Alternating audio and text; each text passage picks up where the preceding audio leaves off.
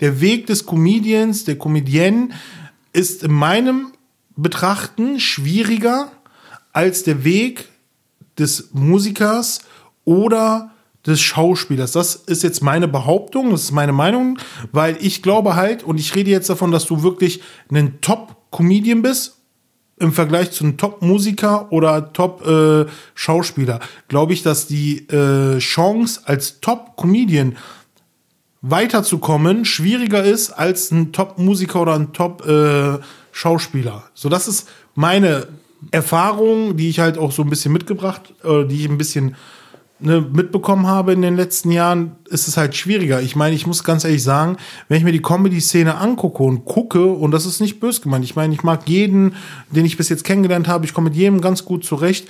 Ähm, aber es gibt halt so viele gute Comedians, wo ich mir halt denke, so, warum ist dieser Comedian oder diese Comedian gerade so weit oben? Weil es gibt unten fünf andere Comedians oder Comedians, die nicht exakt genauso gut sind, sondern wesentlich, wesentlich, wesentlich besser. besser. drauf sind. Ja, aber das ist äh, okay, da machen wir ein ganz, da machen wir ein ganz anderes Fass auf, so von wegen, von, von wegen, was führt äh, zum Erfolg und, und Qualität und Beliebtheit mhm. und bla bla bla. Aber das ist ehrlich gesagt in der Musik auch nicht anders.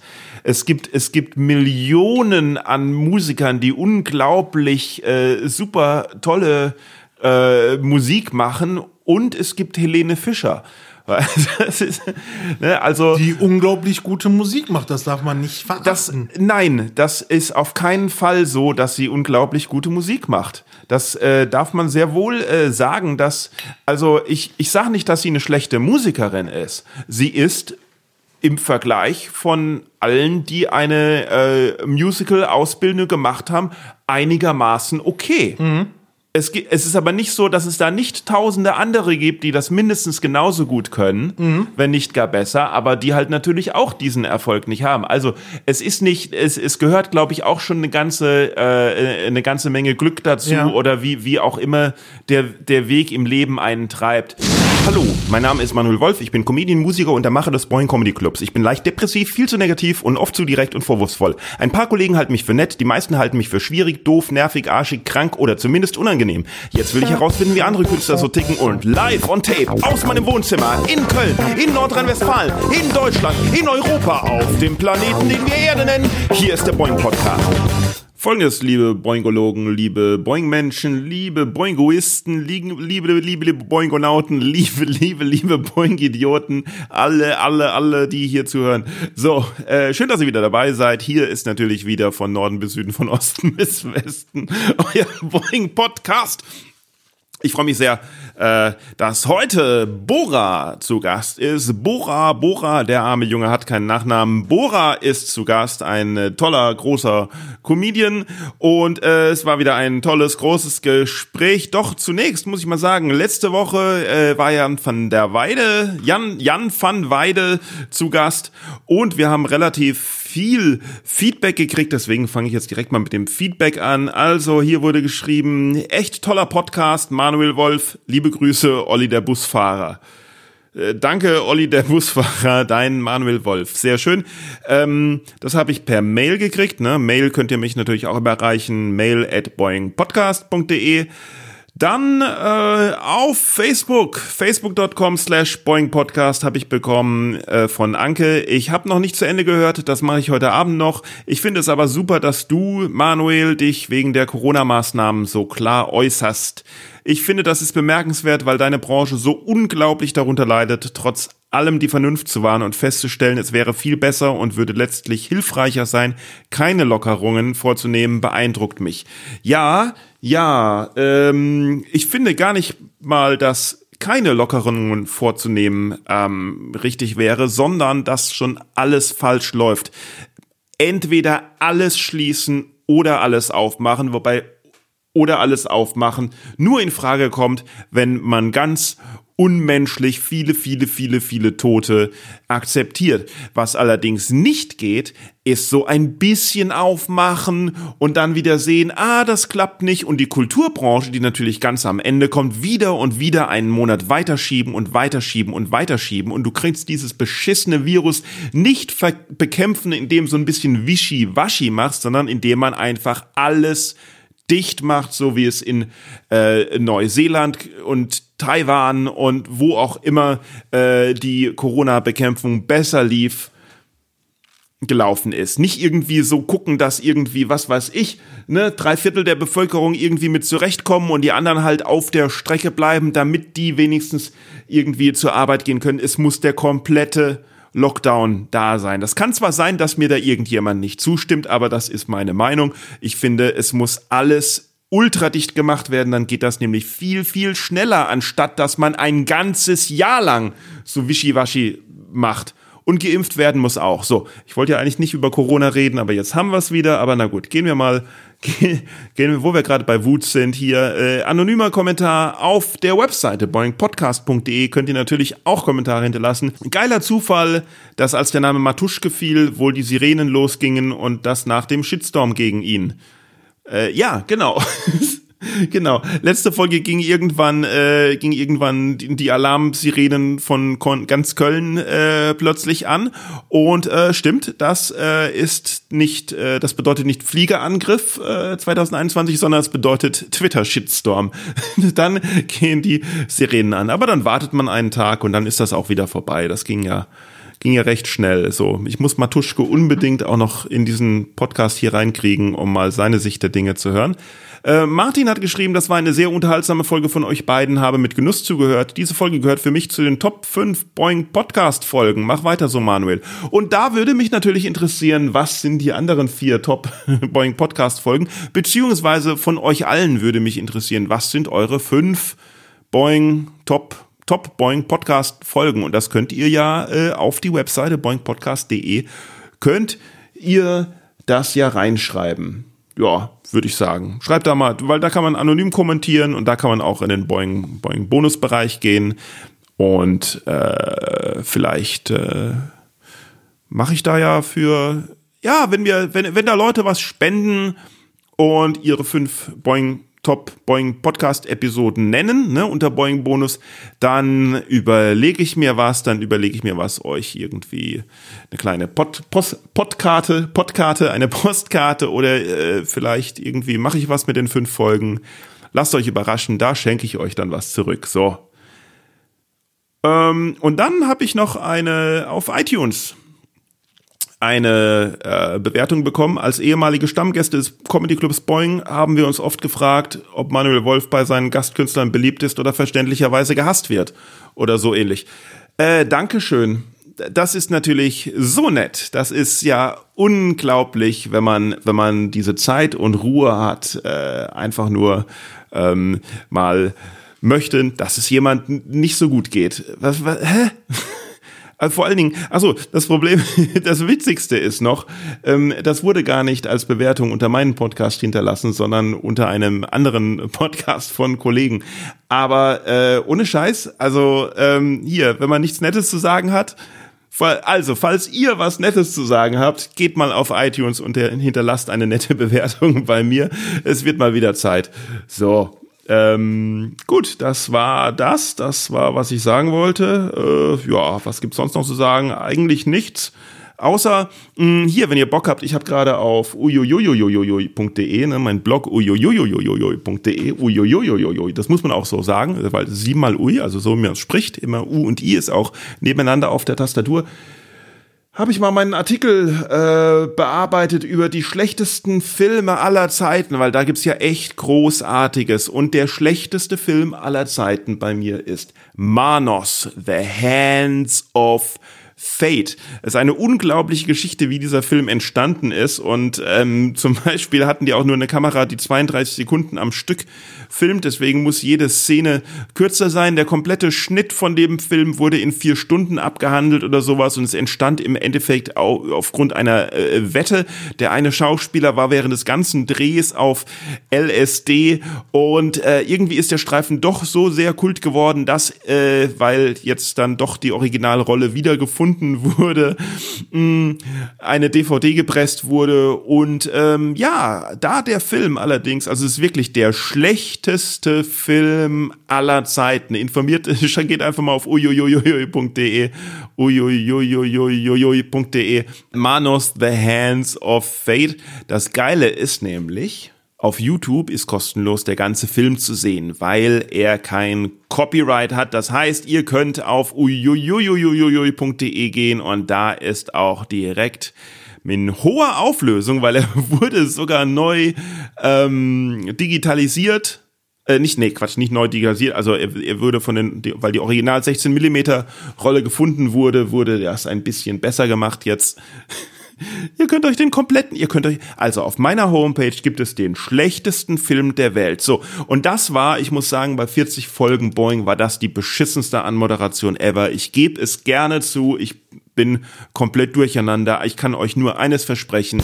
Nächste Woche wird noch beschissener. Hier ist für euch Ora. Ora. Manuel. Dir ist bewusst, dass ich dich alles fragen darf und du mir alles sagen darfst. Ja. Dir ist auch bewusst, dass ich dich alles fragen darf und du mir alles sagen darfst. Jetzt habe ich es zweimal gesagt. Ja. Dir ist auch bewusst, dass du mich alles fragen darfst und ich dir alles sagen darf. Ja. Und dir ist auch bewusst, dass alles, was aufgezeichnet wird, ausgestrahlt werden darf. Ja. Sehr gut. Dann können wir jetzt loslegen. Wie, ge wie geht's dir? Gut, wie geht's dir denn? Mir geht's gerade nicht so gut. Ich habe vor äh, zwei Stunden oder sowas so einen Depressionsschub gekriegt, so einen richtigen. Und dann, Okay. äh, dann wollte ich schon wieder hier alles äh, an Wohnungseinrichtungen umherschmeißen und irgendwie gegen harte Sachen treten.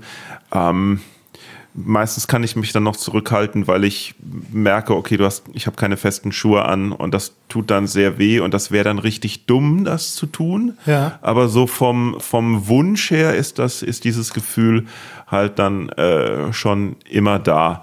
Und dann kamst du auch noch 30 Minuten zu spät und äh, Ja, nicht ganz, ne? 25, aber bei dir hier findet man ja auch schlecht Parkplätze. Das stimmt, aber das kann man ja auch vorher äh, äh, berechnen, weil bei mir ist das so, äh, wenn man eine Sekunde zu spät ist, ist schon, ist schon verloren.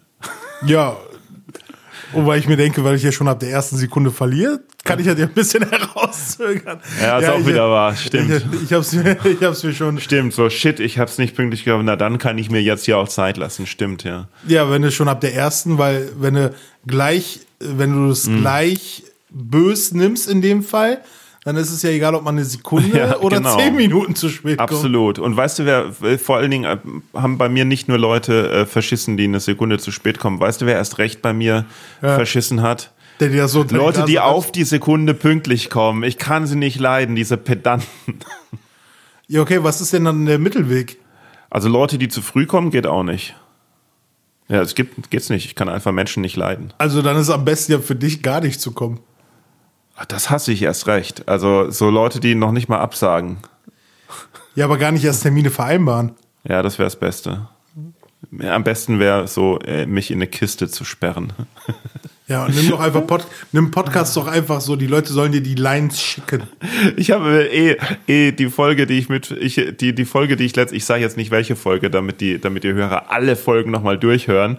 Aber die Uh. Folge, die ich, die ich letztens äh, nochmal durchgehört habe, habe ich gemerkt, wozu habe ich einen Gast da? Der, der Gast hat immer nur Ja gesagt und ach so und die ganze Zeit habe ich gelabert und ich denke mir, ich möchte doch was über den Gast erfahren und ich habe so voll so egomäßig einfach nur selber losgelabert. Das soll heute nicht der Fall sein. Okay, dann äh, rede ich. Ja, genau. drauf los. Bora, du heißt Bora, einfach nur vier Buchstaben. Ja. Das heißt, das Selbstbewusstsein muss ja schon da sein, wenn man mit Comedy anfängt und auf die Bühne geht und sagt, ich bin Bora, ich brauche nicht mehr Buchstaben als Cher und weniger als Madonna. Scheiß auf den Nachnamen. Was ist das mit Comedians, die ohne Nachnamen auftreten? Wen gibt's da noch? Da gibt's, da gibt's dich und sonst Ähm, niemand. Äh,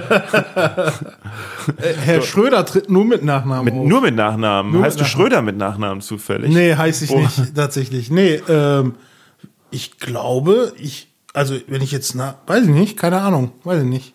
Ah, ich auch nicht. Ich, also- Otto, Otto natürlich. Otto, Otto, Otto. ja. Otto, ja, Obwohl Otto. man seinen Nachnamen kennt man allerdings. Otto Walkes. Ja, mein- Schers Nachnamen, mein, mein kennst du ja auch. Madonnas Nachnamen. Ich kenne deinen. Äh, äh, äh, äh, oh, A, A, Bo, Bora. Altun. Ahmed Altun Genau. oder so, ne? Ja, aber es klingt halt auch beschissen, wenn der Moderator dich auf die Bühne ruft und sagt, meine Damen und Herren, hier ist für euch Bora Ahmed Altun. Und keiner sagt Altun. Jeder sagt Altun. So zieht das U irgendwie lang. So, deswegen ist Bora einfach schön. Das passt einfach. Hier ist Bora. Du könntest es ja so wie Behane Behane machen, dass du einfach Bora Bora dich nennst. Aber der heißt ja wirklich Behane Behane. und, du, du, und du heißt wirklich Bora. Ja, aber nicht, mit, äh, nicht als Nachnamen. Ach so, stimmt. Es muss schon, es muss schon wirklich alles, was auf der Bühne stattfindet, muss hundertprozentig wahr sein. Stimmt, ja. Ja, nee, nicht alles, was auf der Bühne stattfindet, muss tatsächlich wahr sein. Aber wenn du, also ich finde, dass, wenn ich auf die Bühne gehe, sollte ich schon, also ich hätte mir auch einen Künstlernamen geben können, zum Beispiel äh, Ufuk. Keine Ahnung. Ufuk? Ufuk. Warum denn Ufuk? Was ist das Ufuk denn? ist geil, ist ein türkischer Name. Ufuk, der macht Umfug. So, weißt du? Äh, Ach so. Nein, aber ähm, ich, ich, ich finde es ganz cool, einfach nur Bora, weil ich, es sieht halt auch einfach geiler aus. So, ich hatte viele Probleme damals, als ich ähm, mir so Fanpages eingerichtet habe und die Fanpages, Fanpages? ja, also hier so Instagram, Facebook und sowas. Ach so, ja. Ich habe ja keinen privaten Instagram-Account. Ich habe ja Mhm. zum Beispiel Instagram wirklich nur diesen Künstlerkanal. Privat habe ich ja nichts da. Und äh, bei Facebook braucht man ja, glaube ich, einen privaten Kanal, damit man überhaupt so eine Fanseite machen kann. Irgendwie sowas. Ich glaube, ja, ja. Ne? Ähm, aber da passiert auch nicht tatsächlich, passiert gar Ich glaube, man nichts. kann den Umweg über Instagram gehen, glaube ich. Wenn man bei Instagram eine Fanseite errichtet oder eine Seite errichtet oder eine Business-Seite oder sowas, kann Okay. man dann irgendwie, aber, ich- aber, aber mittlerweile erst. Also ich habe ja, wahrscheinlich. Also ich kenne mich nicht aus. Also dadurch, dass ich ja, ähm, ich meine, ich komme ja vom Theater und hatte damals schon eine Facebook-Fanseite. Und ähm, da gab, da war Instagram noch, da konntest du bei Instagram gab es noch gar nicht als App, da konntest du nur am Desktop dran. Ähm, was eigentlich eine schön geklaute Idee ist, muss man sagen, bei Instagram, ne? Weil kennst du Fotolog?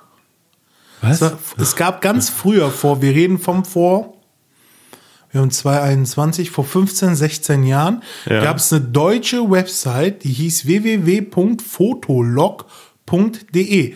Gleiches Schema. Du Ja. lädst nur ein Bild hoch, hast 140 Zeichen, die du drunter setzen kannst, das Ah, war's. Ja, gut, also so gesehen ist ja, ist ja alles von Instagram im Endeffekt geklaut. Ich meine, ich meine, äh, zurzeit postet ja jeder Instagram Stories. Das gab's früher nicht bei Instagram, Mhm. die, die innerhalb von 24 Stunden weg sind. Das ist exakt das, was Snapchat erfunden hat und noch nicht mal die haben es erfunden. Äh, und denen einfach weggenommen wurde. Und jetzt schreit nach Snapchat keiner mehr. Und jetzt, dann haben sie angefangen, doch jetzt mit diesen Reels, weil halt TikTok TikTok, ja, das kommt so, von TikTok, ja. genau. Und, und die wollen ja alles sich halt äh, schnappen, schätze ich mal. Aber äh, Um völlig. aktiv zu bleiben. Um aktiv zu bleiben. Weil im Endeffekt. Äh, Wie ist das denn dann im Comedy-Bereich? da nimmt man dann einfach, da geht man dann fleißig in die Mixshows und holt sich einfach die guten Gags von den anderen, oder? nee, Nee. Nein. Naja, aber also, das wäre das, das wäre das äh, Vergleichbare. Ja, aber man muss ja nicht alles machen, nur weil es in einem anderen Metier genauso ist, muss man das ja nicht machen. Nee. So, Also, äh, nur weil ich, also ich, ich meine, im Endeffekt, mir fällt jetzt gerade ein blöder Vergleich ein, im Endeffekt äh, mache ich ja nicht eine, also bin ich ja, wenn man das vergleichen will, so ein Zuhälter. Er schickt ja auch seine Damen raus zum Arbeiten. Im Endeffekt, wenn man das ja vergleichen möchte, wäre das ja dann eine Managerin oder ein Manager, der die ihre Künstler rausschickt und die dann quasi verdient Geld für mich. So, ne? Es ist, Oh, das wäre eine schöne Vorstellung eigentlich, wenn andere für mich Geld verdienen würden. Aber wir Künstler, wir sind ja eher so die selbstständigen Nutten. ja, genau. Ja. Außer wir haben halt eine Agentur oder sonst irgendwas hinter uns, dann äh, geben wir von unserem äh, freier Geld auch noch was ab. Fürchterlich, ne? Ich habe keine Agentur. Ich habe kein Geld. Nee, da geht's mir noch ganz gut zur Zeit. Also, das muss man ehrlich sagen. Nee, aber, Vielleicht lass mich eine Agentur machen und dann gibst du mir einfach Geld ab. ja, aber dafür musst du mir ja Aufträge klar machen. Ich muss gar nichts. Wieso muss ich, wer sagt denn, dass ich was muss? Ja, aber du musst ja im Endeffekt mir eine Plattform bieten, bei der ich ja arbeiten kann. Wenn du bei mir in der Agentur bist Ja. Und von mir keine Aufträge kriegst, Auftritte kriegst und dir selber welche besorgst, dann musst du mir trotzdem dafür Geld Mhm. Ach so, abgeben. nee, das, also, weil am Ende des Tages ist ja auch der Zuhälter, der sagt ja auch, der Vaginalfachverkäuferin sagt der ja auch, pass auf, Nee. da stehst du, das, er Nee, bietet nee, dir nee, ja nee. den Raum. Wir machen das anders. Nee, nee, eben nicht. Der Zuhälter, der Zuhälter bringt ja nicht die Freier, sondern, also wir machen das so. Äh, ich, ich sorge für deine Sicherheit. Genau, du gibst mir, das, wir machen das mehr so wie Schutzgelderpressung. Ich, ich guck, du, du, du machst, merkst die Ironie dahinter schon. das ist Audio, es ist ein Audio-Podcast. Also die Leute wissen nicht, wie ich Die aussehe. Leute Und wir- wissen nicht, wie du aussiehst. Also Leute, da geht mal auf meinen Kanal oder auf mein Profil Pora Comedy, nee, komm. um den Vergleich zu. Ich würde, also wie viel Du meinst, du meinst, wenn die Leute uns sehen würden, Ja. dann würden sie wissen, dass eher ich die Nutte bin und eher du der Zuhälter. Das habe ich jetzt nicht gesagt, das hast du gesagt. Wie viele Zuhörer hast du? Wie viele Leute hören Wie denn viele hier Zuhälter ich habe. zu? Zuhörer, Ach, Zuhörer. Äh, auch Millionen. Also ich meine, die Frage ist über welchen Zeitraum. Jetzt in diesem Moment gerade? Durchschnittlich pro Folge. Ja, viele, sehr viele. Geil. Drei, vier müssen es schon sein, glaube ja, ich. und das ist doch, also 3, 4 ist super. Ja, ne, alte, absolut. The alte Theaterweisheit. Also wie gesagt, du darfst alles fragen, aber ich darf auch alles sagen. ja, also alte Theaterweisheit, man spielt immer, wenn mehr Leute im Publikum sind, als, Als auf, der, Bühne. Genau, ja. Das ist eine äh, alte Theater, gute Theaterweisheit aus Ensemblestücken, äh, wo so halt 10, 15 Schauspieler auf der Bühne sind. Bei äh, einem Soloprogramm eines Stand-Up-Comedians kann das ein bisschen äh, träge werden. Was war so dein, ähm, Zwei, ja. echt? ja. Okay, bei mir waren es, glaube ich, vier oder fünf waren es, glaube ich. Ja, vier oder fünf Zuschauer. Ja, Aber das komplette Soloprogramm? das komplette Hast du gespielt dann? Habe ich gespielt. Okay, na, das war bei mir nicht der Fall, äh, weil ähm, im Ateliertheater hieß es, also es ist ja, es, die Theaterbetreiber haben da ja auch noch ein Wörtchen mitzureden. Ja, natürlich. Und äh, wenn es unter zehn sind, dann lassen sie es dann doch eher mal ausfallen. Ich glaube 20 sogar im Ateliertheater steht im Vertrag bei mir. Okay, äh, bei mir im Vertrag steht, dass ich nicht sagen darf, was im Vertrag steht. Ich habe auch nicht gesagt, was im Vertrag steht. Ich habe gesagt, ich glaube, es steht im Vertrag. Hört noch mal rein. Ich habe, also sagen wir mal so, ich habe Verträge noch nie gelesen. Dafür habe ich ja Manager, die das machen. Ja? Die kriegen dann ja auch 20 Prozent. Alle, alle fünf Stück, ja. Nee, aber es ist, ähm, nee, fünf, vier oder fünf Leute waren es im Publikum und Mhm. es ist auch noch, und ich habe auch schon mal ein Theaterstück. Früher habe ich ja viel, viel mehr Theater gespielt, geschrieben. Ähm, ich habe auch schon mal ein Theaterstück vor drei Leuten gespielt, tatsächlich. Ja. Ja, naja, da zum, wenigstens ist man da in der Rolle drin. Also ist man natürlich beim Stand-up auf der Bühne auch, aber es, es geht einem nicht so. Man kann es einfach abspulen, vielleicht eher. Ja, genau. Ja. Also ich finde, wenn man Fahrt aufgenommen hat, gerade auf der Comedy-Bühne, es fällt vieles weg, was am Anfang eigentlich bei vielen Soloprogrammen ist, dieses interaktive, das Publikum kennenlernen und so, das fällt Mhm. eher weg, weil es sehr kurz ist. Wie heißt du, Felix? Wie heißt du, Tristan? Alles klar, Dankeschön. ähm, Ja. Nee, aber wenn, das, wenn du sagst, du warst früher, kommst aus dem Theaterbereich, was hast du denn gemacht früher? Also, Theater gespielt, Theaterstücke geschrieben. wie bist du da hingekommen?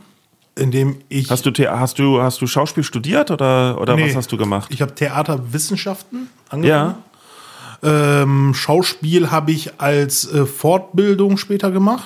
Theaterwissenschaften, ist das, ist das im Prinzip so wie Musikwissenschaften? Genau. Also ein geisteswissenschaftliches Genau. Magisterstudium, Genau. wo man danach dann Genau. arbeitslos ist. Genau, Ah ja. genau. Habe ich angefangen, war zweimal da und danach nicht mehr. Ach so. Ja, weil ich gemerkt habe, dass es ein relativ wenig mit dem, was ich denke, was es ist. Also Theater auf der Bühne, die ganze Mhm. Arbeit da, das war relativ weniger damit, hatte es zu tun.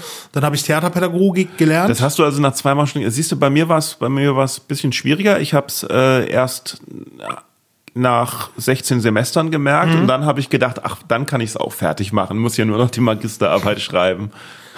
du hast Musikwissenschaften studiert, Ja. zu Ende. Ach, ja, krass. Ja, genau, ja. Krass. Und du, wie viele Instrumente spielst du? Alle. Alle? Ja. Ah, geil. Also am Klavier kenne ich dich ja. Ja. Ah, also spielst auch hier, ich sehe bei dir Gitarre, Ukulele. Ja, alles, sowas. alles. Geil. Auch Blasinstrumente. Klar, natürlich. Blasinstrumente sind mein Favorite. Echt? Ja, klar. Welches ist denn die Was? Welches mein Lieblingsblasinstrument Ja. ist? Posaune natürlich. Posaune, ja. Das ist geil, man kann über Blasinstrumente nicht reden, dass irgendjemand direkt so, ja, blasen tue ich gerne. Ach so, ich habe das jetzt überhaupt nicht irgendwie. Ja, das habe ich an Ja, deinen das Augen gesehen. Ich habe das ganz ernst gemeint so. Wir kommen jetzt zur Werbung, Werbung, Werbung. Dem Boeing Comedy Club geht es sehr schlecht. Ihr habt es vielleicht mitgekriegt. Seit über einem Jahr gibt es keine Shows im Kölner wegen der Corona-Beschränkungen. Es scheint einfach kein Ende zu geben dieser harten Zeiten. Die Hilfen, die vom Staat gibt, die kommen nicht bei den richtigen Menschen an. Es ist ein unstrukturiertes, dummes, saudummes Chaos. Ähm, naja, wie dem auch sei, wenn alle zusammenhalten würden und mit ein klitzekleines bisschen, wenn alle Boeing Comedy Club Fans, alle, die sich da mehrere Shows angeschaut haben, mit einem Euro im Monat dabei wären, dann kämen wir super durch die Krise. Aber das äh, ist leider nicht der Fall und deswegen die Frage, falls ihr den Boeing Comedy Club gut findet, wäre es super, wenn man eine kleine Spende, Empfehlung, ein bis drei Euro pro Monat hinterlasst. Man kann aber auch eine einmalige Spende oder eine wiederkehrende Spende machen. Es gibt da verschiedene Möglichkeiten auf der Webseite www.boingcomedy.de und tatsächlich ist es so, keine Spende ist zu klein. Selbst wenn ihr ein Cent die Woche spendet, ist das besser, als wenn ihr nichts spendet. Also bitte macht euch die Mühe, geht mal auf die Seite. Es gibt zum Beispiel dort unter Boeing Bonus die Tippy Community. Da kriegt ihr als Dank Postkarten, Freikarten und mehr je nach Spende. Der einfachste Weg ist über PayPal, wo man auch über Kreditkarte zahlen kann. Da kann man schnell eine Spende in beliebiger Höhe einrichten. Auch wiederkehrend beliebige Höhe heißt tatsächlich beliebige Höhe. Es kann so wenig sein und so viel sein, wie ihr wollt. Es bringt immer was und auf LiberaPay kann man auch einstellen, ab 1 Cent die, die Woche. Ähm, und die English Comedy Night, die braucht auch Hilfe mit virtuellen Cafés, damit wir eine Show wieder produzieren können, wenn das irgendwann dabei ist. Also geht einfach mal auf boingcomedy.de und klickt dann auf Support. Das war die Werbung, Werbung, Werbung. nee, ich habe ich hab dann Theaterpädagogik Ja, gelernt. genau. Ähm, dann habe ich mir gedacht, okay, gut, ich muss mal ein bisschen Kohle verdienen. Dann habe ich äh, Flüchtlingsunterkünfte in Düsseldorf geleitet. Ja, Zwei Jahre lang. um Kohle zu verdienen. um einfach Kohle zu verdienen, weil ähm, gerade alles, was in so Richtung Tanz, Theater, Musik, Ausbildung geht, Mhm. ist eher Geld fressen, statt Geld zu verdienen, auch während der Wenn du Ausbildung. sagst Flüchtlingsunterkünfte geleitet, ist das muss man ist das dann so wie äh, wie in den USA, wo es so private wo, wo private Gefängnisse äh, geleitet werden zur zur ähm, eigenen ähm, Bereicherung? nee, städtisch. Ähm, das sind Flüchtlingsunterkünfte, gerade 2000, also ich war 2015 war Mhm. ich, bis 2017, das war ja gerade da, wo diese Flüchtlinge, wo die Leute auch alle am Bahnhof standen ne, und geklatscht haben und so, die Zeit war das. Ja, welche Sprache sprichst du? Welche Sprachen sprichst Türkisch, Deutsch, Englisch, das war's. du? Aber Das war's. Ach so, okay. Man muss dazu sagen, dass vieles aus dem ähm, Französischen und gerade aus dem Arabischen, Ja. viele Wörter ähneln sich ähm, mit dem Türkischen. Ah ja. Ne? Oder das Türkische ähnelt den Französischen und den Arabischen. Ja, ja, klar. So, so grundlegende Wörter wie, äh, weiß ich nicht, zum Beispiel Zentrum. Das Ja. Zentrum. Das heißt auf Türkisch, Türkisch, auf Türkisch heißt das Mer auf Türkisch, Weißt du so? auf Türkisch heißt das Merkez, auch Ja. auf Arabisch heißt es Merkez. So, man, man kann vieles assoziieren. Merguez ist doch diese spanische Salami. Das ist wahrscheinlich in Spanien sehr beliebt, aber nicht in den Flüchtlingsunterkünften. Ne, wahrscheinlich. Ja. Und ähm, da bin ich, da bin ich halt rein als Flüchtlingshelfer Mhm. und äh, wollte das eigentlich auch nur drei, vier Monate machen, weil ich Ah. hatte viele Bewerbungen raus an äh, Theater, dass ich da als Theaterpädagoge Ja. arbeite. Ähm, dann war mir tatsächlich die Arbeit am Theater als Theaterpädagoge zu arbeiten auch ein bisschen zu fern. So, das ist zu fern. Du arbeitest eigentlich, du hast einen Schreibtisch und arbeitest nur daran. Theaterpädagoge an einem äh, Schauspielhaus macht nichts anderes als Stücke, die vielleicht eine pädagogische Aussage haben, vorzubereiten für die Menschen, die sich dieses dann Pädago- machen. die, nee, die sich das angucken. Ach so. Also ja. sprich, wenn du zum Beispiel ein Stück hast, was für Schulklassen von sieben, siebter bis zehnter Klasse zum Beispiel geeignet ist und eine pädagogische Aussage hat, äh, erstellst du eine pädagogische Begleitmappe, die du den Lehrern zur Verfügung stellst, damit die Lehrer ihre Kinder, äh, ihre Schüler auf das Theaterstück vorbereiten können. Ah, verstehe. So, und das war mir zu blöd oder ist mir zu blöd generell. Äh, War dir, also, war das im Großen und Ganzen so, dass dir das alles halt als, als theoretische Arbeit äh, äh, war und du halt selber, Ja. das hat dich selber gedrängt, irgendwo halt zu stehen? Genau, ja, nicht nur zu stehen. Also ich habe auch jahrelang in äh, Felbert, ähm, wir haben eine der besten Musik- und Kunstschulen aus ganz Deutschland tatsächlich. Was für Schulen? Musik- und Kunstschule. Ach so, ja. Die städtische Musik- und Kunstschule in Felbert ist halt auch mehrfach ausgezeichnet worden.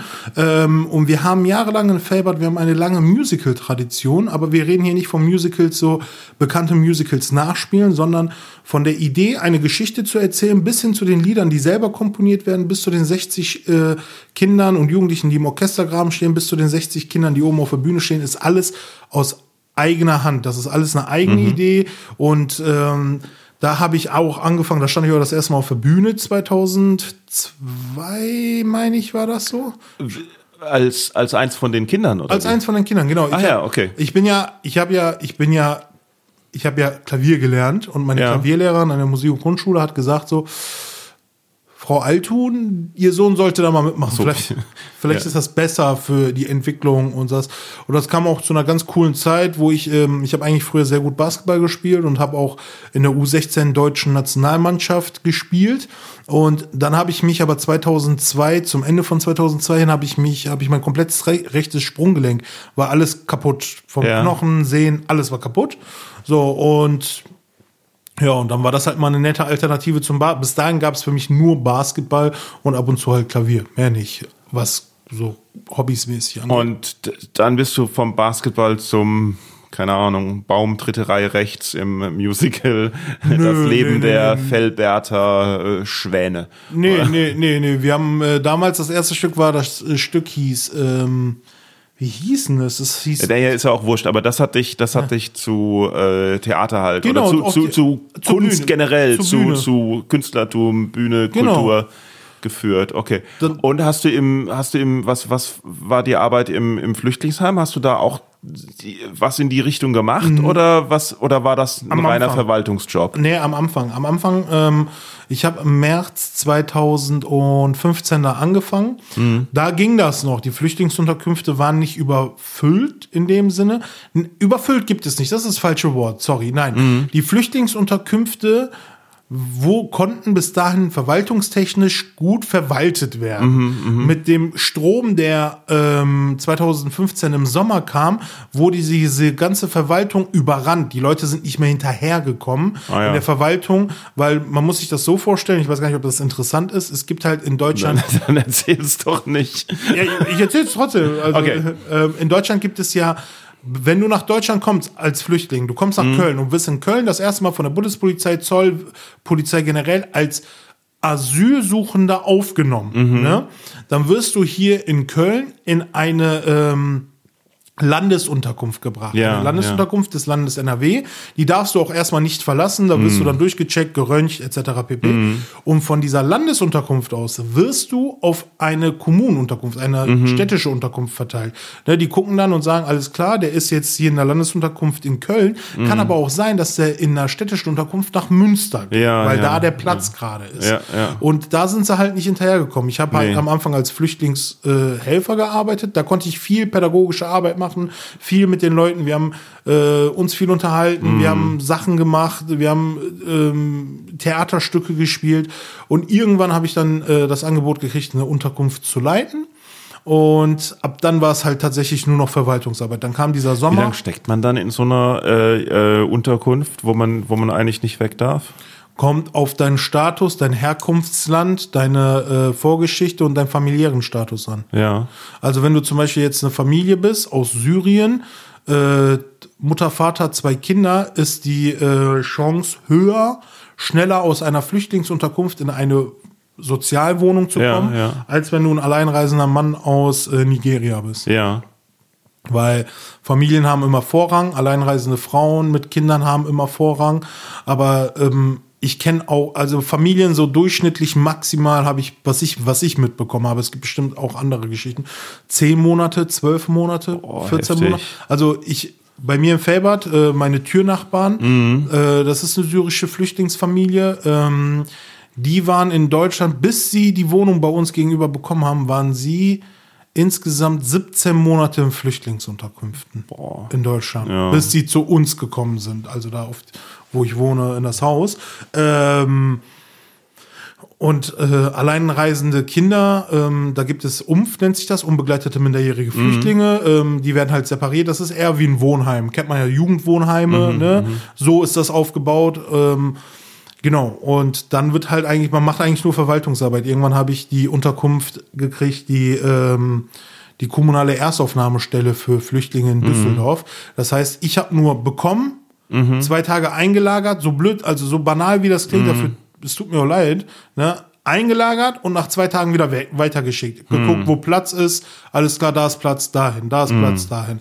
So, ähm, da war dieses Menschliche, was am Anfang des Jobs war, ist Noch sehr da war, schnell ja. weggegangen.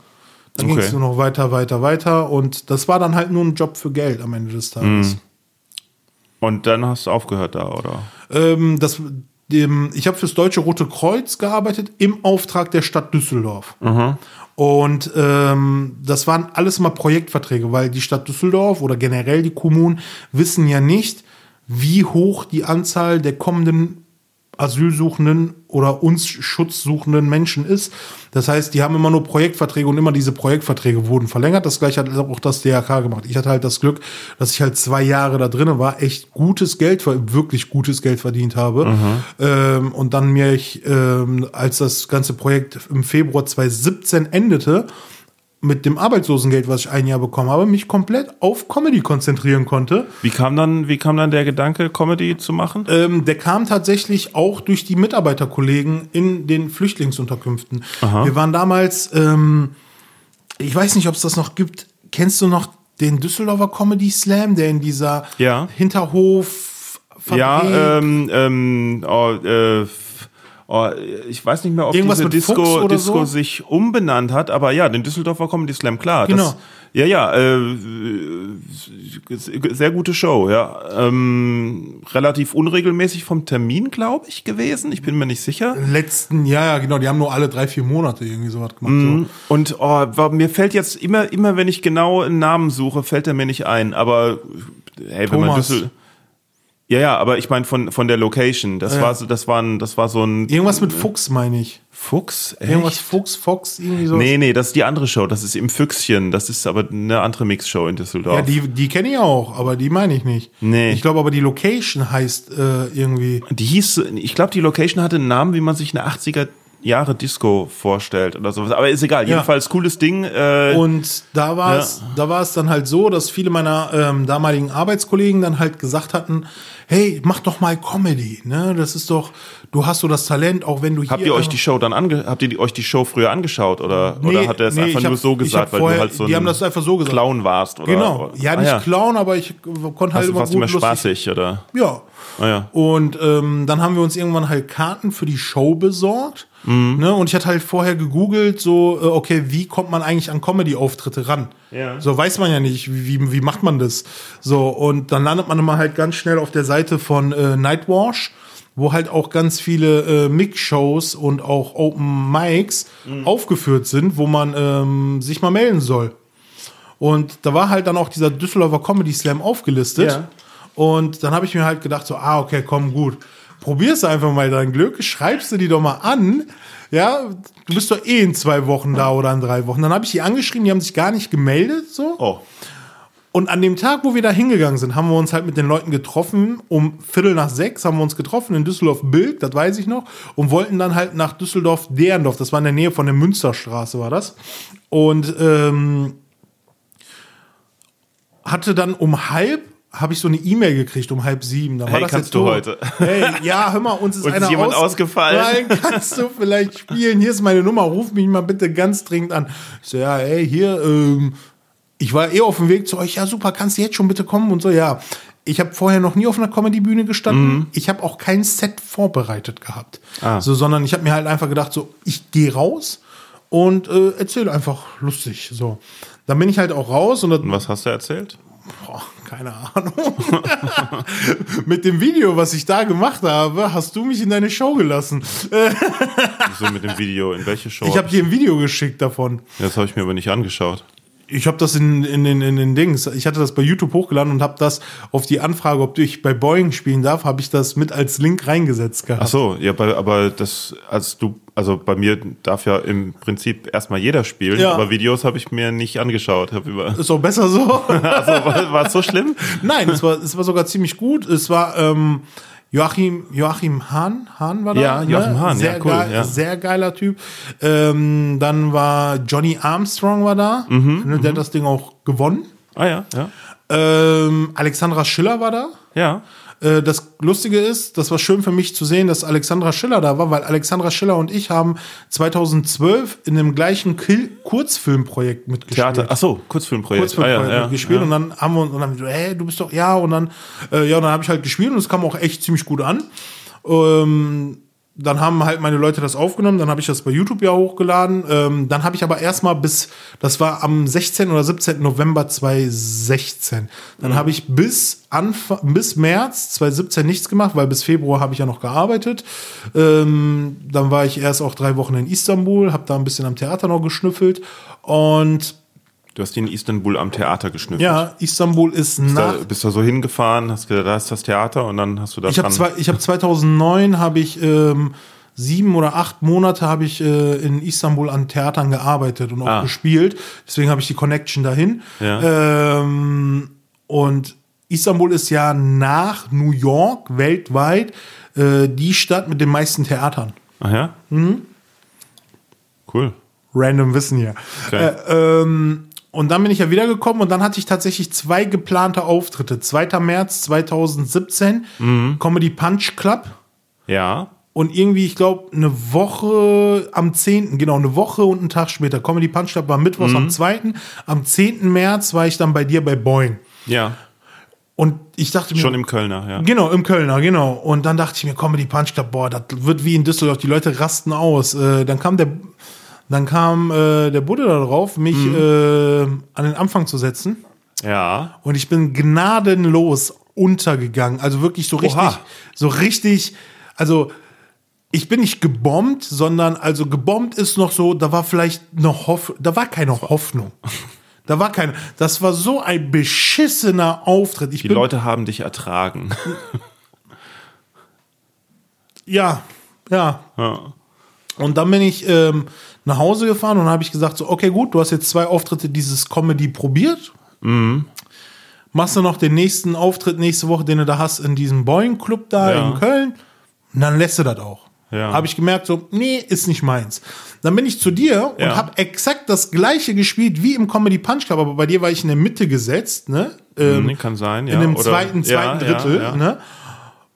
Und da kam es halt besser und da habe ich mir gedacht, so, hm, warte mal, dieses Comedy, das Mhm. kann ja doch ganz gut funktionieren. Dann habe ich mich halt, das, dann habe ich halt mit diesen, mit diesen Schnipseln, die ich hatte, habe ich bis zum Sommer so rumgebracht, dass ich das immer gespielt habe bei Open Mics und sonst irgendwas und habe mich halt im Sommer hingesetzt und habe halt wirklich strukturiert Nummern draus gebastelt. Ich weiß, ich weiß ja nicht, wie es beim Comedy Punch Club äh, äh, war, weil da war ich nicht da, aber ich glaube, du hast, äh, ich glaube, es lag nicht nur an der, an, ähm, dass du da Erster warst und bei Boeing in der Mitte warst, sondern ähm, ich weiß nicht, ob du das im, im Punch Club auch schon gemacht hast, aber du hast dir so eine, so eine, ich, ich kann mich da, glaube ich, nämlich dran erinnern, du hast dir so eine Rettungslinie im Endeffekt ähm, ähm, geholt und, und so eine, so eine ähm, scheißegal Attitüde gehabt, also Mhm. egal jetzt, ob die Leute lachen oder nicht. Und du hast dann ständig deine Visitenkarte, den, äh, deine Visitenkarte ins Publikum verteilt. Ähm, Das, das habe ich beim Comedy Punch Up gar nicht gemacht. Du hast so einen Stapel gehabt, so, Ja. so Visitenkarten, hast dann, wenn irgendwie, wenn Gag gut ankam, hast du gesagt, hier, Visitenkarte. Glaube ich, und wenn Gag nicht gut ankam, hast du gesagt, egal, Visitenkarte oder sowas. Und so, so kam das dann halt alles äh, äh, gut an. Stimmt, ja, genau, ja, aber ich glaube, das kam halt von dieser Leck mich am Arsch Einstellung. Ja, ja, ich mache genau. jetzt hier den Auftritt und das war's dann und das war dann halt, dann, mein Bruder kam noch mit an dem Tag, da erinnere ich mich. Ähm, und dann bin ich mit ihm nach Hause gefahren und er sagte so, ey Junge, da ist schon, ne, da ist ja irgendwas, probier das doch mal. Ja, und dann habe ich es ja weiter probiert und weiter probiert und dann habe ich mich ja Ende 2018, Anfang 2019 dann halt komplett dazu entschieden, okay, alles gleich, ich mach nur Comedy. Und wie findest du Comedy so? Ist nett. ja, ne? Ja, also Also klar, wenn man sich dann entscheidet, das nur zu machen, dann ist es halt einfach auch gerade, weil halt, ja, was soll man sonst machen? Ne? Nein, es ist halt, ähm, es ist einer der, ich finde, mitunter der schwierigsten Kunstformen, die man ausüben kann. Ähm, wenn man bedenkt, ähm, wenn du Schauspielern möchtest, egal ob als Professioneller oder als Amateur, du im Idealfall gehst du, bist in einer Amateur-Theatergruppe oder du bist am Theater engagiert oder bist freiberuflicher Schauspieler, wie auch immer. Und du kriegst halt eine Rolle. Da kommt jemand und sagt, Manuel, pass mal auf, alles klar, du hast jetzt hier für die Rolle, äh, du hast für Mephisto vorgesprochen, aber aus dir könnte besser ein Faust werden. Hier ist der Faust, das ist der Text, so. Ähm, lern den Text mal. Komm. So, im Idealfall ist das. Nee, okay, wo waren wir gerade? Ähm, wir waren bei äh, Comedy ist einer der härtesten und äh, schwierigsten Kunstformen. Genau, weil, genau, weil Genau. wenn du beim Theater gebucht bist für Genau. bla bla bla, ja, Und ähm, wenn du zum Beispiel Musiker bist, ne, Ja. also professioneller Musiker, ähm, spielst du im Idealfall irgendwo in einem Orchester, ne, oder in einem Musical, auch in einem Orchester, oder du bist halt wirklich, du bist schon viel weiter mit deiner Musik. Im Idealfall äh, gehst du ins Studio, wo immer noch ein Produ Produzent hinter sitzt und sagt so, "Hm, Manuel, nimm mal die Höhen anders, probier das. Also es gibt immer jemanden, der dir noch was gibt. Aber wenn du Comedy machst, machst du das erstmal komplett für dich alleine. Natürlich gibt es Comedians, die Teams mittlerweile um sich herum haben, ja, aber das hat sich ja auch erst entwickelt. Jeder Comedian hat ja, hat ja immer alleine angefangen oder jeder Comedian hat ja immer alleine angefangen und es hat sich ja dahin entwickelt, dass sich ja Teams um einen entwickeln. Das heißt, auch die Reflexion ist immer nur bei einem alleine. Nach einer Show, die gut lief und das Publikum kommt, ja, und alle sagen, ist toll, ist toll, ist toll, ist es aber manchmal, und das habe ich gemerkt, dass mir das sehr oft fehlt, dass ich auch mal jemanden brauche, der sagt so, ey, war zwar alles toll, aber weißt du was, Bora? Da in der Mitte, ne, bei dem und dem Satz und so, und nee, das war nicht irgendwie cool, das, das, das hast du nicht gut rübergebracht. Ja, aber also gut, aber bei einem, bei einem Konzert kommen auch nicht danach Leute auf einen zu und sagen, hey, also in der Mitte von diesem Stück, da hast du aber ein bisschen daneben gegriffen. Das machen sie nicht. Aber ähm, also ich, also das, ich glaube das schon, also ich glaube eher schon, dass es bei einem Konzert, also wenn du Musiker bist, dass es schon Leute, die vielleicht mit dir zusammenarbeiten, die dann halt sagen so, ja, oh, pass mal auf, hör mal, ähm, in der Mitte, da, da, was war denn da los? Hast Ja, das Takt- ist eben, den- das ist eher der, glaube ich, der Unterschied. Das ist Takt beim. Konzert ist eher eine Band, die das Genau. sind Leute, die zusammenspielen. Bei einem Theaterstück ist es ist es halt ein Team. Wenn du aber wenn du als Solomusiker, was weiß ich, Bob, kennst du Bob, Bob McFerrin kennst du doch, Ja, klar. ne? Der, der hat ja dann äh, Konzerte gemacht, wo er ganz allein da steht. Nur, also a cappella, aber nur er alleine singt und sowas. Ja. Und mit dem Publikum, das finde ich, da kann ich, da würde ich mich als Stand-up-Comedian nicht hinstellen und sagen, ja, aber Stand-up-Comedy ist schwerer. weißt du? Ja, aber ist es dann bei ihm wahrscheinlich, aber er hat da wahrscheinlich, ne, und aller Voraussetzung nach, hat er ja schon die ein oder andere Probe hinter sich, wo auch Menschen zugeschaut haben.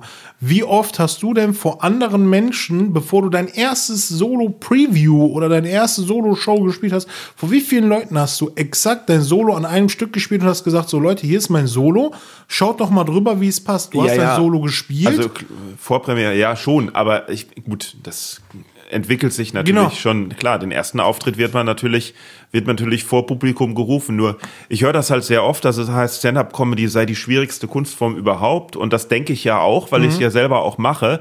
Nur denke ich mir, dass das äh, nur Stand-up-Comedians sagen, mhm. nur Stand-up-Comedians sagen, Stand-up-Comedy ist das Schwierigste überhaupt.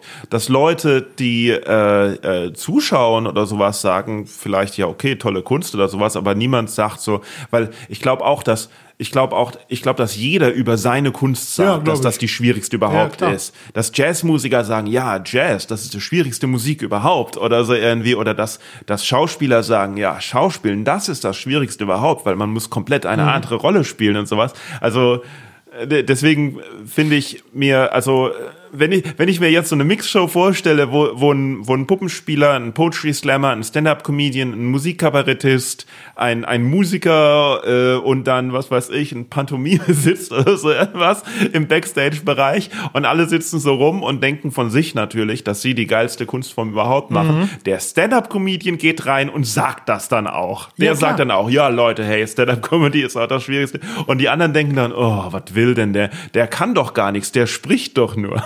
Ja, genau. Aber ich glaube halt, dass ich glaube, dass ich glaube schon, dass jeder das, ne, da bin ich mit dir d'accord, dass jeder über seine Kunstform sagt, dass es mitunter. Ich glaube auch, ich glaube auch eher nicht, dass die Kunstform an sich die schwierige ist, sondern mhm. der Weg. Ich glaube halt, ähm, dass wenn du dich wirklich mehr dafür interessierst und mehr dafür, und ich finde gerade in der heutigen Zeit ist es, finde ich, ähm, wenn wir das, wenn wir beim Thema Musik bleiben, als Musiker finde ich es, ähm, sind die Gegebenheiten heutzutage ein bisschen mehr schneller durchzustarten, schneller äh, Erfolg zu bekommen, meiner Meinung nach, mhm. als ein Sprachkünstler. Da würde ich jetzt sogar uns Comedians und Schauspieler nochmal an eine andere Ecke nehmen, als ein Sprachkünstler, weil es gibt mittlerweile, wie wir gerade gesagt haben, diese Instagram, TikTok, Snapchat, dies, das, jenes, wo auch Musik benutzt wird und irgendjemand entdeckt über Zufall mhm. dein hochgeladenes Lied, was du irgendwann mal gemacht hast, was bei Spotify vielleicht 500 Mal geklickt wurde und postet ja, das. Wie oft passiert das? Dass, also, dass, dass zufällig jemand da entdeckt wird. Also, wenn wir uns jetzt hinsetzen, eine halbe jeden, Stunde suchen, finden wir alleine in Europa bestimmt. Ja, aber für jeden, Namen. der, ja, aber für jeden, der zufällig entdeckt wird, gibt es tausend andere, die zufällig nicht entdeckt wurden. Also. Ja, aber ähm, trotz alledem glaube ich, dass es ähm, ich, ich, ich, weiß auch gar nicht, warum man das bewerten muss, was einfacher ist und was schwieriger man, also ist. Man muss es nicht bewerten. Je, ich finde, jeder sollte die Chance haben und die Möglichkeit haben, das zu machen, was er machen möchte oder sie mhm. machen möchte. Ähm, und solange die Leidenschaft dahinter sitzt und man sich dafür reinhängen möchte, ist das alles super, um Himmels Willen. Ich weiß auch gar nicht, wie wir darauf gekommen sind, dass ich gesagt habe, Comedy ist halt schwerer. Ähm, ja, ich wollte einfach versuchen, halt mal zu widersprechen. Okay. Hast du geschafft. Ja, ja cool. Also okay, wo, wo, wo und was, auf was einigen wir uns jetzt? Ähm, wenn Leute Kunst machen wollen, sollen sie Kunst machen und sich ähm, die Kunst respektieren und alles dafür geben. Das war das Gespräch mit Bora und ich hoffe, ihr seid auch nächste Woche wieder dabei. So, was war euch das jetzt wert? Was war euch diese Stunde der Unterhaltung wert? Ein Euro, zwei Euro, fünf Euro? Hm, einfach nur mal Danke sagen? Oder war es euch einfach wert, jetzt auszuschalten und nächste Woche wieder einzuschalten? Was ist es euch wert, dass jede Woche so ein Podcast kommt? Schaut einfach mal auf boingpodcast.de, denn es ist so, sprechenden Menschen kann geholfen werden. Wenn ihr auf Boing Bonus geht, könnt ihr zum Beispiel der Community beitreten auf Tippi, indem ihr einen Euro im Monat spendiert. Das wäre 25 Cent pro Folge. Ich glaube, das kann sich jeder leisten. Wenn euch das zu viel ist, könnt ihr auf LiberaPay gehen oder auf PayPal direkt was spenden oder zu viel oder zu wenig oder einfach nur mal in den Links einfach was hinterlassen. Also geht bitte mal auf boingpodcast.de und dann klickt auf Boing Bonus. Boing Podcast kann geholfen werden. Boeing Podcast ist für euch da. Seid auch für den Boeing Podcast da. Frage dich nicht, was der Boeing Podcast für dich tun kann. Frage dich, was du für den Boeing Podcast tun kannst. So, bye.